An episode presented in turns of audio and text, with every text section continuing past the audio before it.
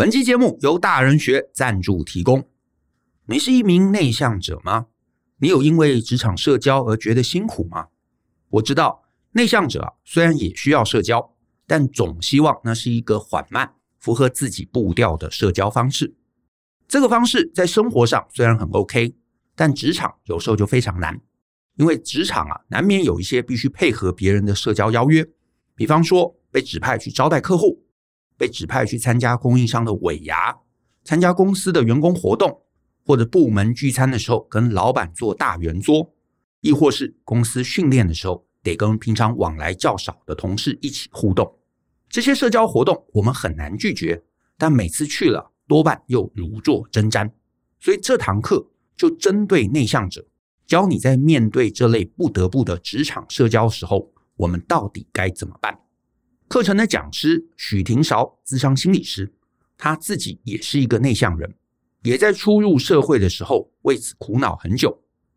他会透过自身的经验以及心理学的方法，教你如何在面对这类聚会的时候充分准备并妥善应应，让你日后面对无论是客户、是供应商、是陌生同事、是老板，都能让你从容又优雅的应应。欢迎可以透过下方的连结看到这堂课更多的介绍。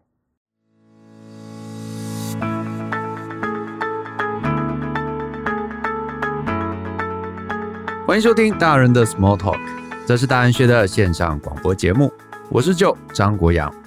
大人学啊是个分享成为成熟大人必备学问的知识平台，我们长期分享职业发展、人际沟通、个人成长、商业管理以及两性关系。等等的人生议题，那欢迎大家可以多多关注。那我们今天这一集啊是访谈节目，那我请到的来宾呢是最近啊在大人学这边有开设给内向者的不得不职场社交指南的讲师，也就是许廷韶智商心理师。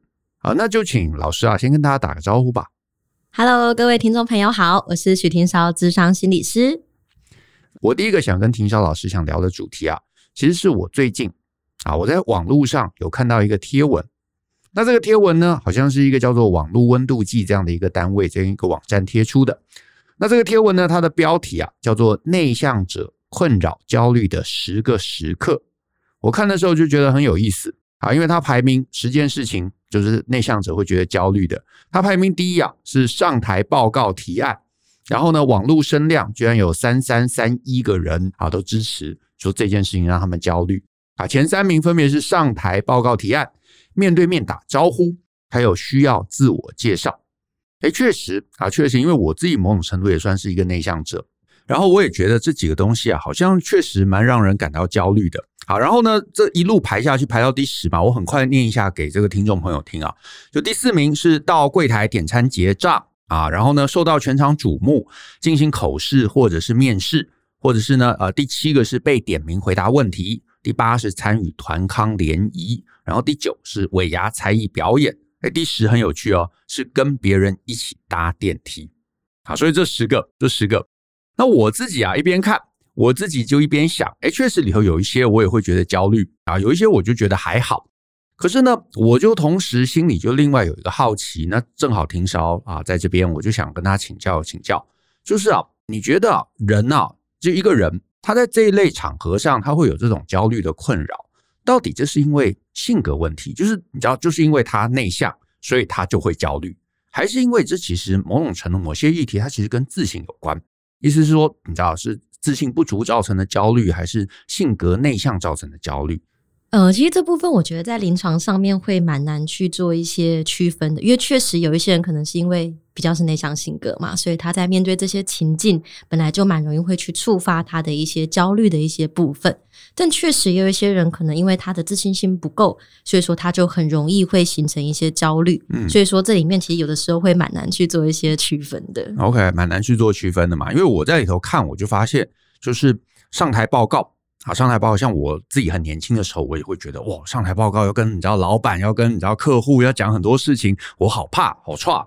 那现在可能哎常上台了，你就觉得哎上台这件事情好像还蛮轻，这个稀疏平常的。所以呃，我自己就觉得好像不能完全归归责于这个内性格内向这件事情。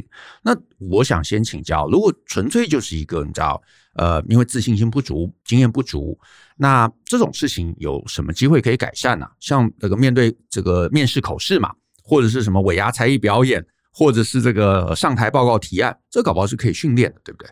对，确实是可以训练。嗯，因为其实像我自己本身在看这个 温度计的时候，我自己也蛮有感觉的。因为比如说，像我自己也是一个非常害怕就是上台报告提案的人，嗯，那可能也会跟我过去的一些关系是有关的。因为比如说小时候，就是我们真的就是也要去上台提案，结果我一上台的时候，我事前明明都已经准备好了，然后也都准备的很充足了，可是，一上台的时候，我就看到哇，台下四十几个同学。然后老师也在旁边，然后在那个过程当中，我就瞬间脑袋一片空白哦，然后就真的是完全说不出任何的话，就可想而知，就那段期间，就整个人就是整个就是身体非常的热啊，嗯、然后会觉得非常非常的紧张，然后甚至是开始台下要稀稀疏疏说他到底有没有准备啊，对，有没有准备啊，有有准备啊行不行啊？然后老师在旁边就是很严肃的看着我说，就是你到底有没有准备？你要不要讲啊？不讲赶快下去。对对对，所以那个时候就真的啊。所以那个时候，后来就真的是一上台之后一句话都没说，嗯、然后就下台了。而且这会这会带来某种叫负面经验嘛，然后下一次再要上台就更害怕。对，对，对，对，然后就会整个人就会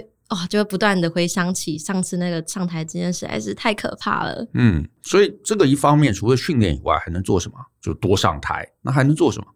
比如说好了，就是像因为我自己也花了非常长时间在克服这件事情。嗯因为比如说，就是我们都会有很多上台的一些经验嘛，所以那个时候我就真的是刻意练习。嗯，比如说，就像是前面所说的，我们可以去做一些事前准备。对，但其实大部分的人，他们在事前准备的时候，嗯、也许他们就只是就是哎，就是就是直接念啊，或者是就是照着投影幕啊。嗯、但是实际上，他在练习的过程当中，可能跟他实际去面对情境是完全不同的。OK，怎么说啊？怎么说？比如说，就是如果说我们是要去上台报告嘛，但是很多人练习的方式可能是对着电脑当中的投影幕，哦，然后就是自己在那边练，对，自己背，对对对，就自己背。然后他当然就是那个瞬间，你就会觉得哎，还蛮顺畅的啊，嗯，然后就会觉得就是好像都可以讲得很顺啊。对。可是实际上你要去上台的时候，你可能是要拿简报笔，对对对，对你可能是要去面对一群就是陌生人，没错。所以那个情境是完全不一样的。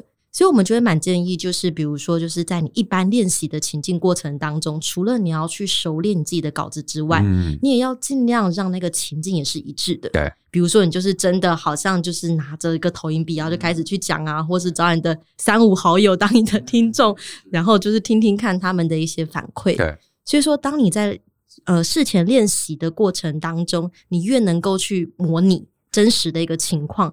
甚至是那个压力还要比就是你真实去的情况还要更大，对对，还要更大，还要更大，对对对。那你到时候遇到真实的情况，有的时候你就会相对来说觉得，哎，好像就好一点点。对，哎，这个对，这个这个，我觉得我也有一点点经验可以。假设假设有听众啊，你也是常常你知道上台会觉得焦虑，我我跟你分享一下，我自己呃过去其实也是这样，就是最早最早很年轻的时候，就觉得每次上台啊，我就看着那个投影片，坐在电脑前面，然后去背，去呃这个这个默念。然后就觉得很顺利，可是上了台完全不一样。后来我就发现，你真的要训练，你一定要让自己站着，然后你搞不好要讲出声音。对，因为对，因为你在心里默念啊，跟你真正站起来，你的发声，对你的你的发音发声的那个习惯啊，还有状态是完全不同的。所以你尽量让自己能够符合那个，就是刚刚老师讲到的那个场场域的那个情境。然后你就会发现，到时候你真的上台，变数就少了一个。你变数越少，心里就越不紧张，越不紧张，那你就会比较有自信。你发现哎，其实很顺利啊，然后大家没有在下面窃窃私语啊，然后都会点头啊，哎，你就会比较进入状况。对，那这个自信就会让你更沉稳。所以我觉得，假设这是自信造成的问题的话，好，多练习，好像真的是确实有帮助的。对不对？对啊，对啊，是的。可是这里头呃列的有些东西，好像也不完全跟自信有关啊。像这个第四点，到柜台点餐结账啊，我自己是不会说到柜台点餐结账会焦虑，但是我可以想象，有些人可能觉得哦，要跟陌生人讲话，对不对？他觉得很焦虑，对，对不对？或者是面对面要打招呼，或者是自我介绍，这个好像就不是呃训练，不是自信的这个原因了。对，没错，没错，因为。呃，对于内向者的来说，当然有一些部分是，如果说，比如说像上台，它其实是可以透过事前你充分的去准备，嗯，你就可以帮助自己去度过这个难关嘛。嗯、可是还有另外一个部分，它其实是，呃，因为内向者本身啦，就是比较偏向内向性格的人，他们其实他们的大脑回路是跟一般比较不一样的，嗯，就是说他们的大脑回路就是我，就是我，对 对对对，他们就是比较通过，比如其实我也是个内向者嘛，他就是比较是。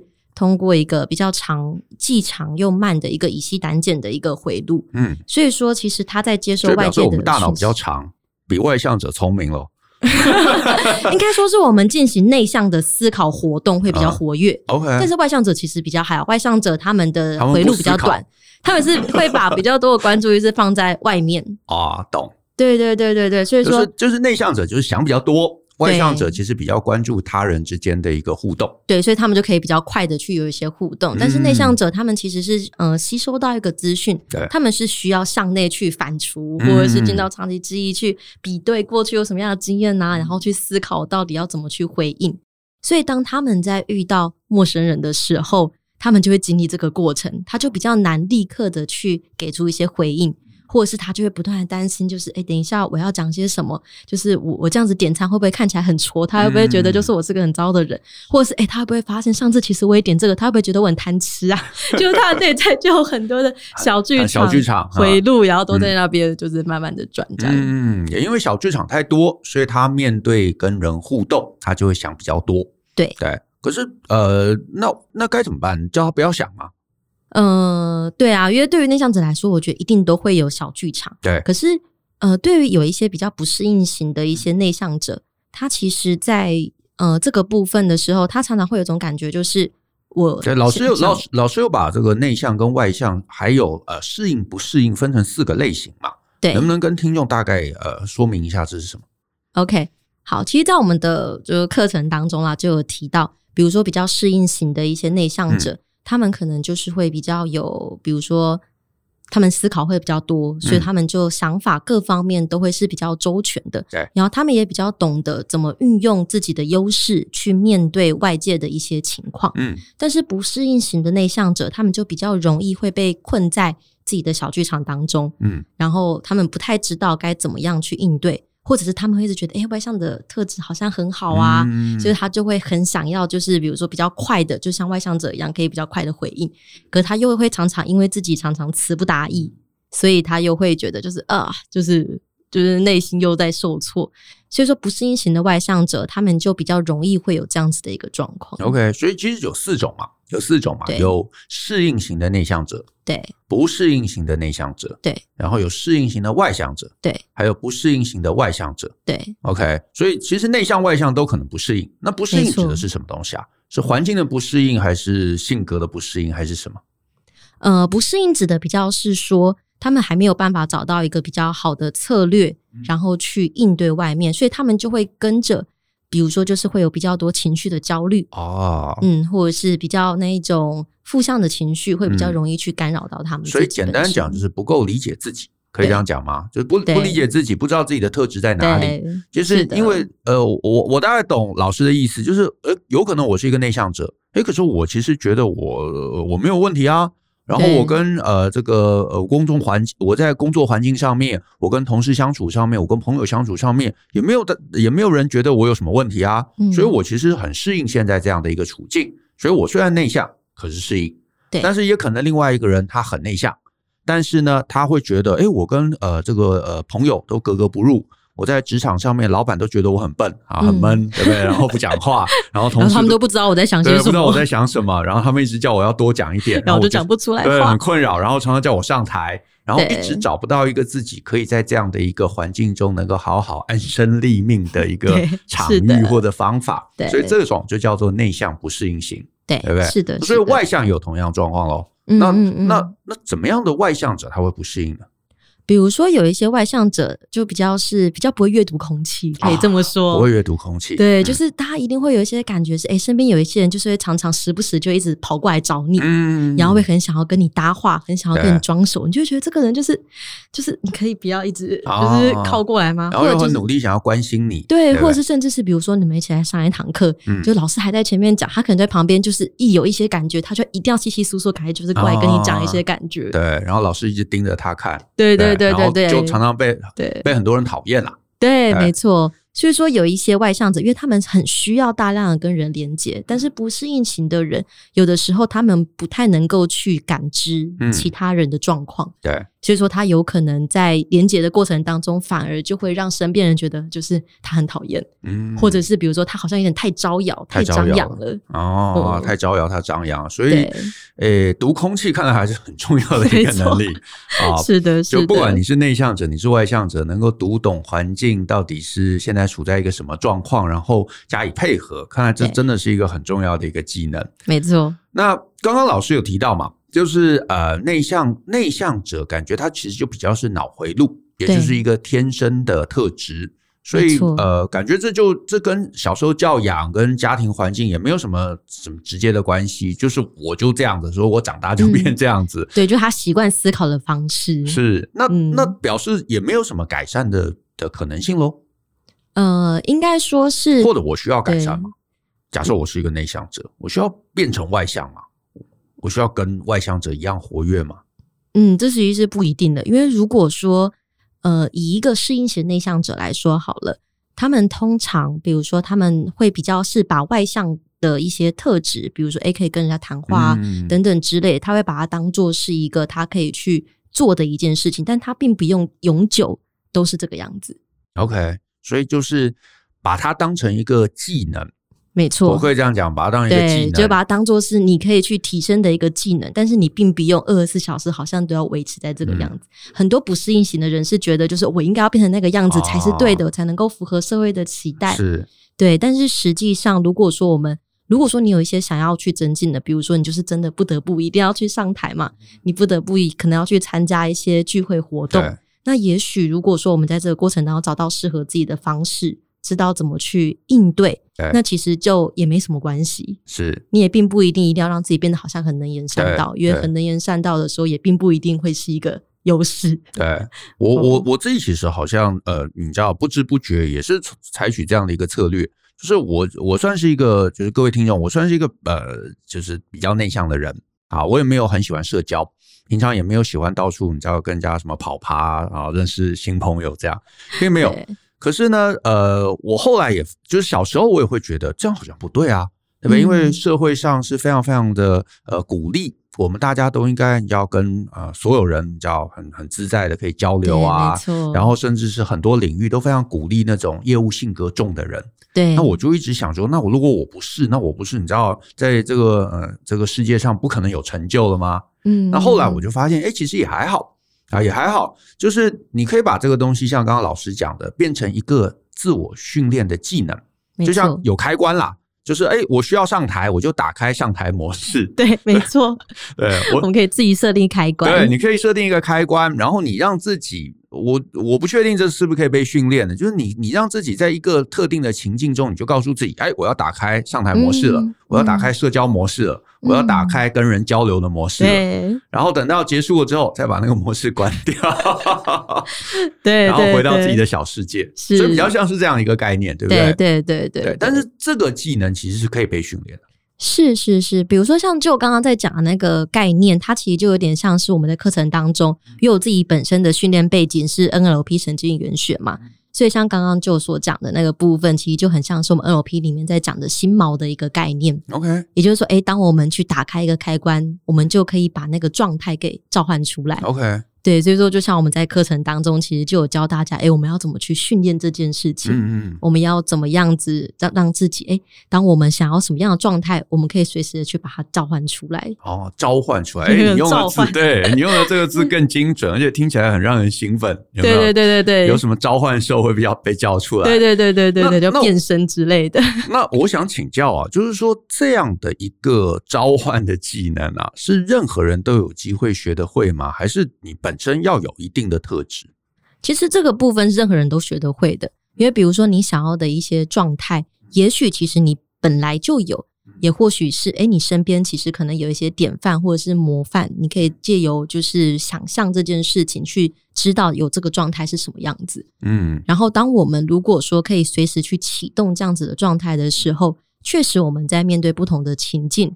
我们就可以去把这样子的技能，然后拿出来去做一些应对。OK，所以其实比较我我这样听起来，就是对于一个内向者而言，比较需要的不是让自己变成外向，对，反而是针对自己可能常碰到的各种社交的情境、社交的困境，然后帮自己去做一个呃，做一个什么剧本的剧本的一个演练吗？还是怎么样？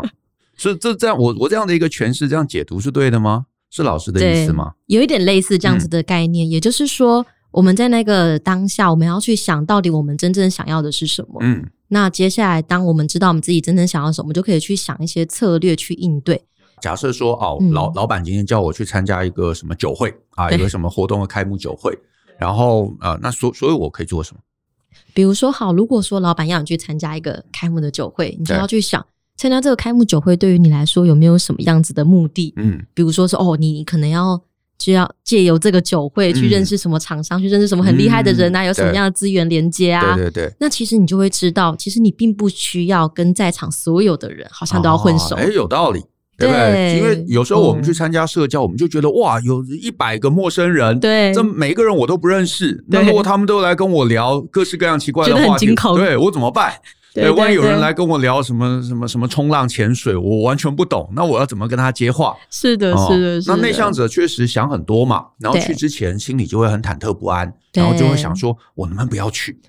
对，我跟老板讲说我生病了，对对 对，或者跟老板讲说你找别人，对，很多人就会想说要把这个工作推掉。没错，可是其实推掉了，对你自己呃，对老第一个对老板他就困扰了，他想说原来找你像，然后你现在不要去，那我找谁？没错，对，临时要找找别人。对，然后另外一个就是你推掉了，其实你自己能见度也不够嘛。对，是的，是的。就是平常你在在公司上班，然后老板派了一个重要的工作给你，你把它做好了，哎，老板觉得你很可靠。嗯，然后你现在跟他讲说，老板我临时肚子痛，我不要去。对对对。所以好，这是第一步。第一步，我先想我要我要达成什么目的，对，所以表示我可以收敛，我不用跟每个人聊到天，我就要跟特定一些人聊到天。对，其实就可以。对，然后呢，然后呢？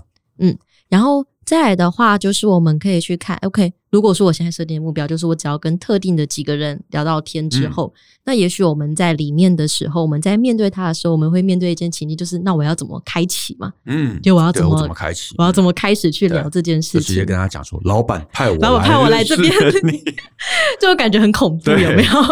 所以绝对不能这样嘛。那那我对我那我该怎么办？嗯，比如说好了，就像是在我们课程当中，我有。提到一个方法，在这边也跟听众朋友分享一下。就当我们进入到一个陌生的情境，其实对于内向者来说，我们可以第一件事情可以做的，除了就是你确定目标之外，再来就是你可以先去观察。嗯，你可以去观察，就是比如说，诶，这个酒会它的环境大概是怎么样？嗯、逃生梯在哪？对对对，逃生梯在哪？等下我的逃生路线是什么？对对对，这也是其中一个观察的点啦。嗯然后你也可以去观察摆设，或者是哎你要去认识的那一个人，他身上有没有什么样子的配件啊，哦、或是吸引你的地方？是对。那其实当我们去观察出这一些点之后，这些都是我可以我们去开启话题的一个方式。嗯、比如说，就真的可以就是在他旁边，比如说就是稍微待着，然后说，诶就是你的，比如说就是你的衣服就是很好看啊，嗯、感觉很有品味啊。哦、是是是。对，你就可以从这种他的配件开始跟他闲聊。那他可能听到你的这个部分，他说哦，就会注意到你这个人，所以你们就可以自然的去开启一些你们的话题，不管是从环境，比如说，诶，这个酒会很盛大啊，嗯，或者是这边的酒很好喝，要不要吃一个啊，嗯，等等之类的，就有机会可以开始闲聊。OK，就从闲聊开始，对，然后呢，然后呢？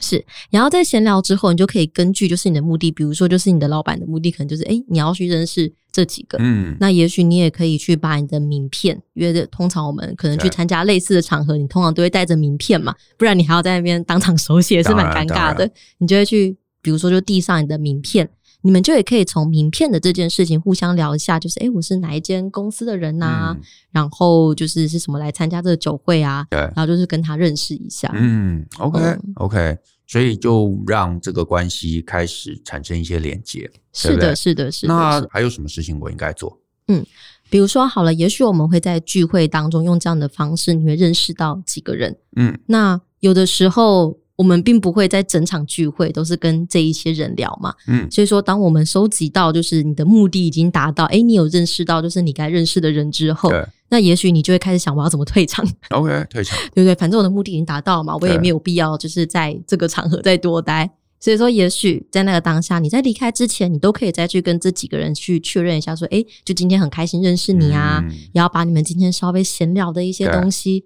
也许可以稍微再复述一下，让他对你更有一些影响。OK，了解了解。所以啊、呃，表示其实我在这样的一个聚会前，我其实可以充分准备，然后我可以呃，透过事先的观察，对，我都可以透过呃一些有步骤、有具体方式的一个呃呃连接方式，然后让大家对我产生印象。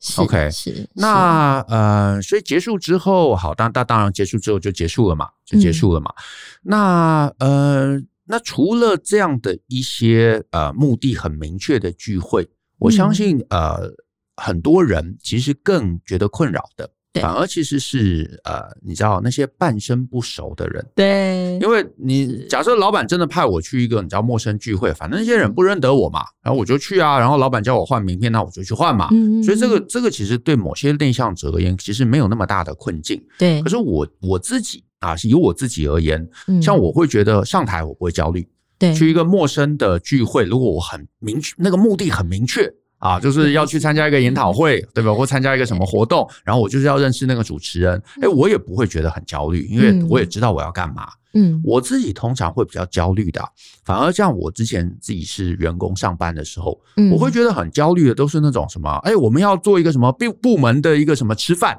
然后部门头有些人你知道就没有那么熟，对，坐你旁边的你可能很熟，平常常常有话聊，嗯，然后可是呃有时候部门吃饭嘛，坐那个大圆桌，然后一群人。然后坐在你隔壁的，刚好都是部门里里头你不太熟的那那群人，嗯嗯嗯，或者是有时候这个电梯来了，然后看到老板在里头，啊，我到底要进去还是不进去？要 进去要跟他讲什么？然后我就会瞬间脑袋你知道一片空白，对，一片空白，一片宕机。然后那个那个场合我，我我自己回头来想，反而是我上班的过程中最觉得焦虑的那种社交情境，哦，就是没有目的。Okay 就是你要有一个有个活动，可是没有目的，然后你要去，就是你要去，可是你又没有目的，然后你就不知道该该怎么办，怎么准备，嗯嗯，这可以做什么事啊？OK，哎，说实话，就是我之前如果遇到类似这样的情境，如果可以逃跑就逃跑，就逃跑，就是直接逃跑。然后看到那个那个在电梯，然后发现老板在里面，我可能就嗯。好，搭下一班这样。OK，对对对，但这是题外话啦。就是通常我自己的策略，可能很多也就是直接先先。我相信大部分可逃就逃这样。大部分内向者都是可逃就逃。对，就是我我你知道敌不动我不动。因 为当然可以逃就先逃啊。是。对，直到现在我也都还是用这样的策略。我也觉得这样的策略蛮好的，因为它可以让我去避免掉很多我不想去面对的一些情境，那自然我的焦虑就下降。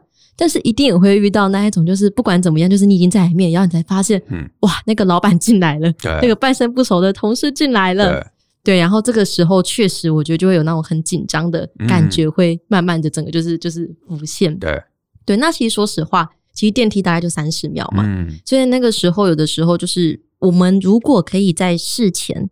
我们也可以先去准备几个话题，嗯，呃，就像是我前面所说的，其实环境也是一个话题，对，或者别人身上的配件啊等等的。就是这种，我觉得跟半生不熟的同事这种闲聊，其实还算是容易开口。是是是。但是如果说你是面对你的主管、你的上司、你的老板，你跟他闲聊就会，嗯，蛮怪的。是是是。所以有的时候反而我会趁那个时候，就是直接去报告一些我的工作进度。对对对对。比如说，就是诶，我有一些东西，就是干脆就是趁这个机会，反正我也不知道该讲什么嘛，那不如就跟老板确认一下，就是工作进度啊。等等之类的，就是把这些东西导向工作。对，那这样子的话，那个话题我就比较能够去在那个当下去做一些延续，然后也会造成另外一种效应，就是诶，老板可能会觉得，诶，这个人好像还蛮就是积极主动的，就是愿意就是主动跟我汇报这些东西。是，对啊，我我觉得庭晓老师刚刚那个建议啊，我我也蛮鼓励一些内向者的朋友，你可以参考。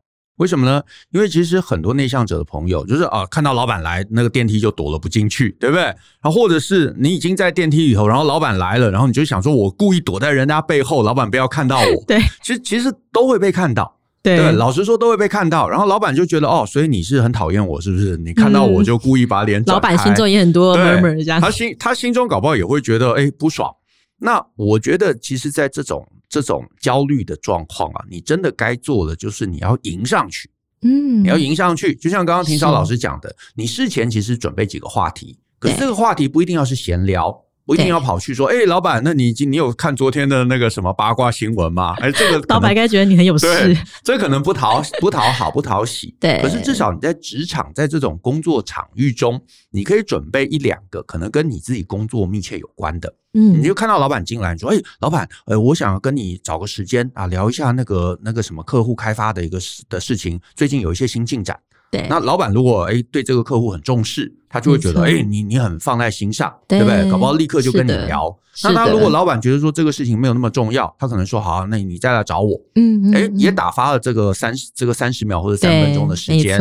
然后老板确实也对你留下一个很积极的印象，说哎你看我这个事情交给你，虽然这是很微不足道的事情，你看到我马上就迎上来要跟我报告。对对，他他反而会非常非常肯定你在这个工作上面的努力。是的，是的，对啊，所以你看，这个虽然我们大家都是内向者，嗯、可是你还是可以在呃职场的环境中好好的准备好。嗯，对，我觉得这个准备其实真的是你知道，就是你跟别人不一样的点。对对，真的就可以让你脱颖而出。是的，脱颖而出。那老师啊，那我最后想要再请教一个问题，就是说呢。呃，我们刚刚也跟呃这些呃内向者，假设有内向者的听众在听，呃，分享了很多啊，在这个社交上面的一些呃一些建议啊，或者一些技巧。可是呢，我也相信啦，一定有一些呃听众朋友，他可能现在的状态，他就是真的真的很内向，很内向，很害怕。嗯，那这些建议对他而言，搞不好都你知道太过勉强了。嗯，就是加入对话啊，打入人群啊，跟老板只要主动汇报啊。那有没有什么比较简单的？就是内向者啊，他可以学了，他可以很轻松，他不用太勉强自己，不用跟人这个勉强嘻嘻哈哈，可是又能够创造你知道在社交互动或者是职场互动的好感度，有没有什么小技巧？给大家一两个？OK，太好了。我觉得对于内向者来说，他们最容易产生焦虑的一件事情，比如说就像是前面所说的，可能有小剧场嘛，嗯，所以他可能就会有很多紧张的感觉，嗯，所以如果说当我们可以先去练习怎么去调控自己的一个状态，嗯。嗯，比如说就是你会知道，诶，我现在紧张了，我知道我现在焦虑了，嗯，那因为通常我们紧张焦虑其实是我们的交感神经被过度激发，OK，所以说我们就很容易兴起那种战或逃，所以在那个当下你就更没有办法。就是去应对眼前的一些困境，嗯，所以反而在那个当下，最简单的一个方法就是你觉察到自己紧张了，对，你的肌肉开始僵硬了。你可以先做的一件事情，就是先让自己练习深呼吸。OK，为什么这件事情好像听起来好像嗯，为什么深呼吸会有用？这样，嗯、因为通常吸气的时候，它其实是在刺激我们的交感神经，嗯，然后吐气的时候，其实是在刺激我们的副交感神经。是，那副交感神经它其实就是会让我们比较放松，嗯，所以当我们在那个当下，可以重新的去调节我们的交感神经跟副交感神经，借由你的吸气跟吐气。在那个当下，你就会比较能够让自己安定下来。嗯，那当然，你安定下来之后。有的时候，有些内向者遇到的最大的问题就是，他在跟人互动的时候都不太看别人对方。哦，他很害怕跟别人有眼神接触，眼神接触，对，就觉得啊，对，就是一眼神接触就会觉得啊，好可怕，就是别人，嗯，就是不知道别人在想些什么这样。确实啊，有些人讲话的时候会一直看着别人，就一直飘飘飘，地上。嗯，对，所以尤其是内向者，因为他们就特别不太喜欢跟别人眼神接触，所以当我们练习先去调匀好自己的呼吸之后。我们就可以练习怎么样去跟别人有一个比较舒服的眼神接触。嗯，那其实这个就在我们的课堂当中就有提到了，就是有一个练习叫做柔和之眼。OK，对，也就是说，就是你可以尝试，嗯，去看着就是对方，嗯、比如说就是你不要直接去看对方的眼睛，因为如果你直接去看眼睛的话，你可能压力也会觉得很大。嗯，但是你可能可以去看，就是一整个面，比如说就眼睛到鼻子中间那三个，嗯、就是那个三角区域是。对，然后你就可以舒服的去找你适合的一个速度，然后去跟别人有这样子的一个眼神接触。OK，了解了解。诶，这这其实不错，就是你知道每个呃，我相信每个内向者啦，那可能都处在不同的一个呃状态中啊，不同的一个你知道跟社会化的过程中，没错。那我觉得呃，你不要让自己太过勉强，不要让自己真的不舒服。我觉得只要不要让自己啊，就是说勉强自己去做自己现在还做不到的事情，那你就可以慢慢习惯，慢慢透过这样的有意识的训练，然后呢，让别人觉得哎，你很棒，然后你得到自信，得到肯定，你就会觉得做这些事情啊是有成就感的，是舒服的，对，然后最后就会变成习惯。对，甚至是比如说，因为就像前面说，内向者很容易都会有小剧场嘛，嗯，而且通常那个小剧场都会上演，就是比较偏向就是负向或者是悲剧的那一个部分。嗯。其实我反倒觉得内向者很可以去善用自己这个就是想很多的这个部分，因为比如说你会发现你自己很习惯自动化都会去往负向的地方去想，所以你就很可能在你的行为表现上面就会有那种很紧张、很焦虑的感觉。那如果说你在想的过程当中，你同时也去想一些其他的可能性，嗯，比如说，诶、欸，其实人家第一次见到我啊，他应该不会对我有敌意呀，那我只要好好的去说话，其实就也可以了。就你去想几个就是正向的一些可能性，是，那也许。也许你还是会去想很多，但是哪怕你只要把一些正向的可能性也加进来的话，是对。也许对于你的互动也会有一些不太一样的影响。哦，正向可能性你会让自己更有自信一点，然后你表现的更好，表现的好，你可能就得到好的结果。没错，好的结果就会洗掉过去那些负负向的一些想象。是的，对不对？然后它就会进入一个比较正向的循环。对、嗯，然后你就发现，哎，其实你的社交能力就会提升了。是的，就像上台嘛，我一开始我小时候很紧张，然后越紧张你就越表现不好，对。对。可是你是充分的准备，你发现哎，其实讲的不错，老板肯定我，嗯、客户肯定我，然后他下单买了东西，然后你就越来越觉得有自信，觉得其实上台没有那么难，然后你就多上台，然后你开始下一次再上台的时候，你你心中就没有小剧场啦，嗯，或者你的小剧场也会想说，我上台大家其实都会觉得很棒。是对，然后这个就会变成正向的经验，对，正向的经验就会带来勇气，带来自信，带来力量，然后你就会越来越棒。是，一切其实就这样子。说的很简单，但可能没那么没那么简单。说的很简单，但是其实做起来真的有很多步骤。对，那所以我我个人是这样啦，我的建议是这样，就是呢，呃，如果你是一个内向者啊，你是一个内向者，就像我自己当年那样子。那我真心推荐你可以来参考一下大人学啊，跟庭韶老师一起合作的这一堂给内向者的不得不职场社交指南。